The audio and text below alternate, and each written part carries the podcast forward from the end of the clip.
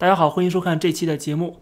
这期的公子快报呢，跟大家啊聊聊啊，国内有两条消息，两条新闻跟大家讲一下。有一条呢是关于这个外卖骑手的，有一名外卖骑手啊，为了几千块钱的工资被拖欠而当场自焚。当然，他最后还是得救了，但是他也是重伤，呃，光是这个医疗费用就上百万。那么，这个四十七岁的外卖员刘某。他是饿了么这个很有名的外卖的软件的一个骑手，他是从这个饿了么这个平台转到了美团的平台，但是他后来发现之前的公司啊给他的工资少了五千块钱，后来他就一直在跟这个公司在交涉，要求这个公司给他这五千块钱啊，持续了一年多的时间，一直拖欠，一直没有给，最后他一怒之下就是当场点燃了自己。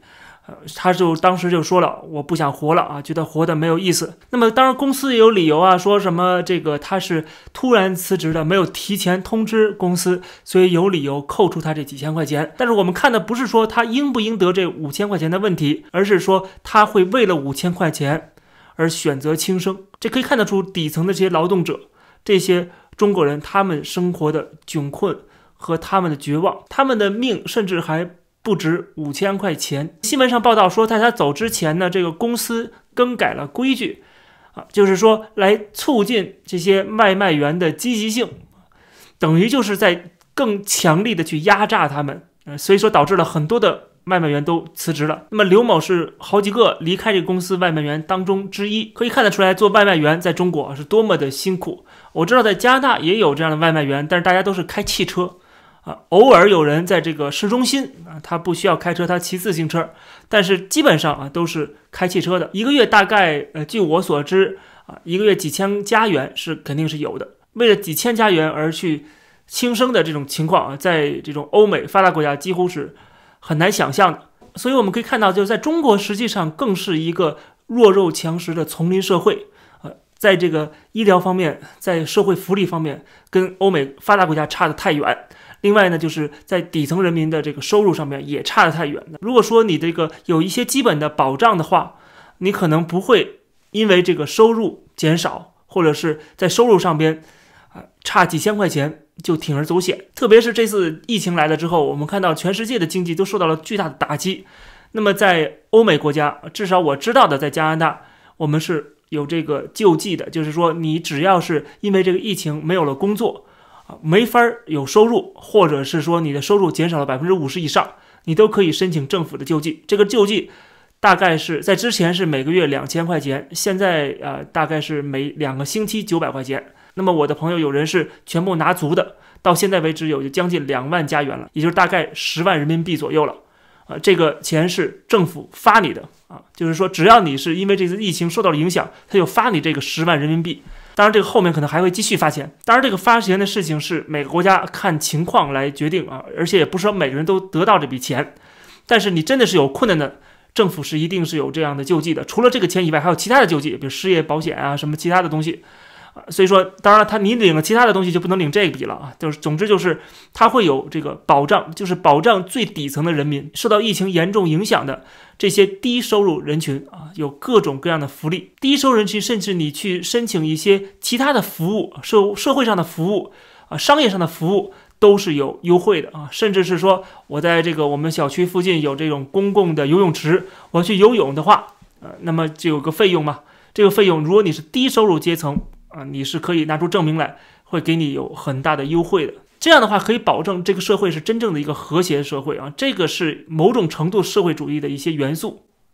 但是在中国，我们看到所谓的社会主义，却是一个更加的弱肉强食的丛林社会。如果你处在社会的最底层，同时呢，你的性格使然啊，你又不能够啊特别的凶狠。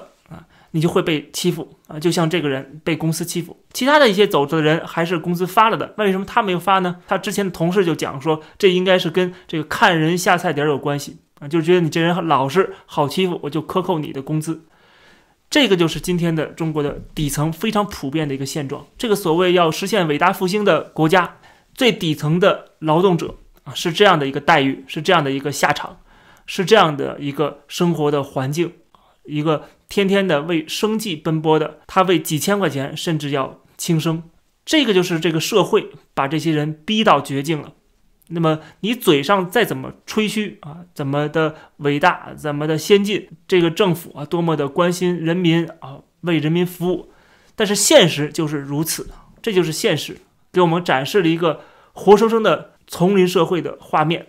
那么刘某这样的人就是典型的弱势群体，他在这个社会稳定的时候生活的是如此的艰难。那么当这个社会变得非常的混乱的时候，这些人是被牺牲掉的人。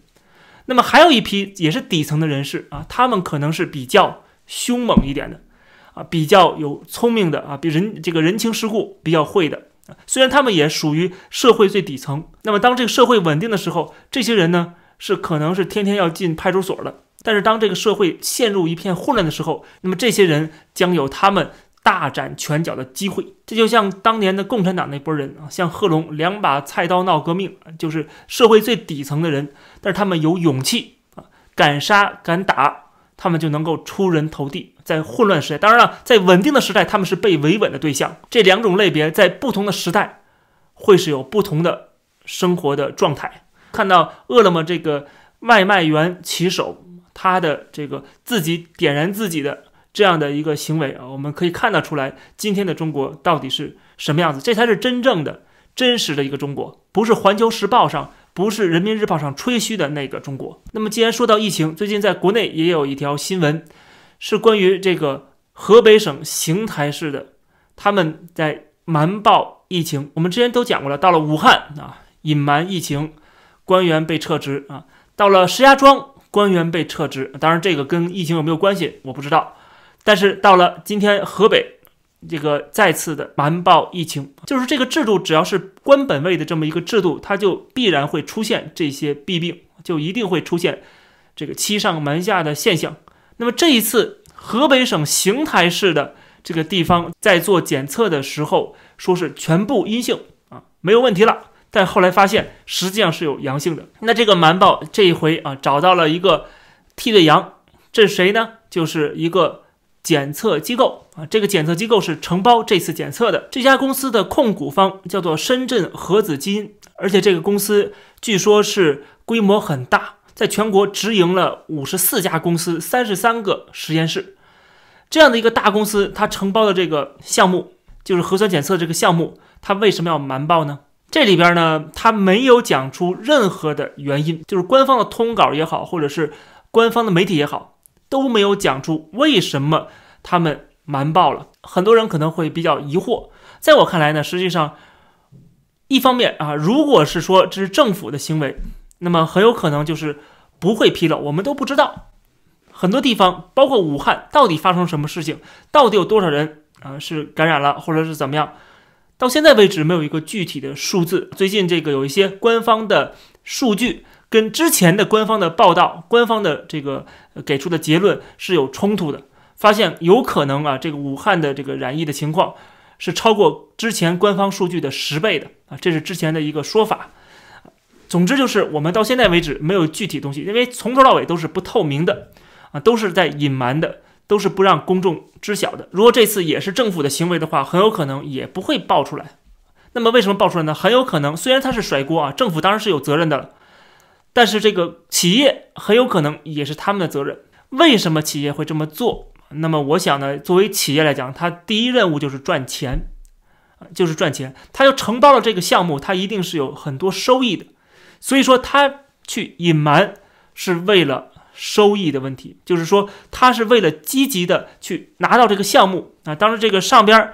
规定了两天之内必须给结果，那他们结果还没有出来的时候，他们就说我们是全部阴性了。他们是为了要完成上班任务，好赚钱，好未来也能拿到更多的项目。作为一个企业，它一定是以盈利为目的的。但是当这个国家是没有监管、监管不严，并且是这样的一个官本位体制的时候，啊，他外包给这个企业，那么很有可能这企业就是完成一个任务，这个任务就是啊差不多就行了。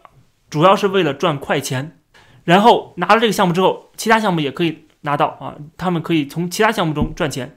所以说，如果他们啊非常的认真去做这个事情，效率比较低啊，或者是完不成政府的要求的话，他们可能就会丢失一些政府的合同啊，政府的项目，那么他们就会有经济上的损失。我想这个可能是最大的原因，就是这家企业为了赚钱去隐瞒了这次结果，或者说结果还没出来的时候就瞒报了。那么好了，其实这事情还有很多很多可以讨论的地方，比如说这家企业是怎么拿到政府的项目的。啊，这里边是不是有裙带关系？是不是有回扣？这都是可以讨论的东西，对吧？这些东西都是不知道的，我们不会清楚的。总之就是这家企业可以出这种事情，其他的企业难道不会出这样的事情吗？啊，其他的地方在核酸检测的时候难道就是那么准吗？总之就是会让我们质疑整个这个核酸检测的最后的结果和整个流程到底是不是靠谱的。到底是不是这里边有浑水摸鱼啊、偷工减料的情况？大家都知道，你盖一个小学都是豆腐渣工程啊，都不对这个建筑的安全负责，何况这个检测呢？今天的中国实际上是介于这个纯粹的资本主义和一个啊这个像朝鲜式的社会主义之间的这样一个非常尴尬的位置上啊。他既说自己是社会主义啊，是这个要啊国家来。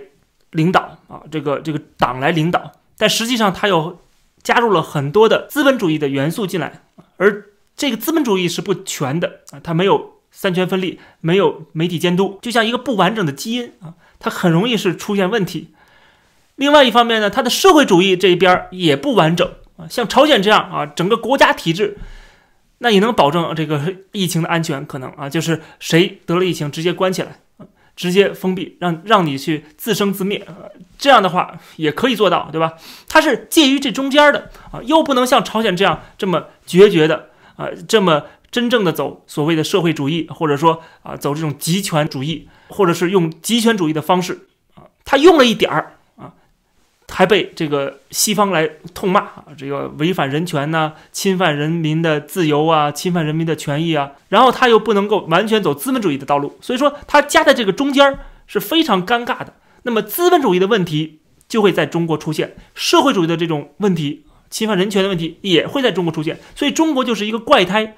这个怪胎就是社会主义的最差的一部分和资本主义最差的一部分结合。那么在这种情况下，在短期内是可能会见效，嗯，就是会觉得。这样的结合是成功的，但实际上时间长了之后，我们看到这个国家的各种问题就会暴露出来。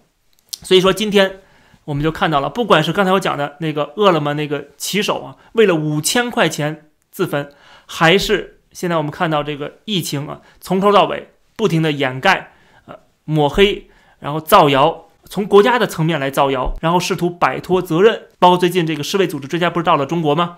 到了中国调查也是装装样子。他要像朝鲜这样，根本就不配合调查，就不让你来也行。他是又让你来了，然后又想方设法的阻止你去真正的、认真的去调查，甚至来之前还不停的拖延、拖延，一直拖到现在，一直拖到连这世卫组织的总干事。谭德赛都不满了，都公开的批评中国的时候，他让联合国的专家来了，而且这里边还有一些专家没来成啊，不发签证还没来成，所以说他这是非常尴尬的。你到底是不让人来，还是踏踏实实让人来，全面的开放，让这些人去调查？所以中国的现象，政府的行为，处处都能看得出来，呃，是这样的一个尴尬的位置上。所以说，这样的一个体制是极度的不稳定的，一定会出很大的问题。咱们这期节目就跟大家先聊到这儿，欢迎大家点击订阅这个频道。有些人订阅了，然后被自动取关啊，这个是 YouTube 这个平台的问题，大家可以注意一下啊。订阅的时候别忘了点击旁边那个铃铛，获得这个更新的提醒。谢谢大家，我们下期节目再见。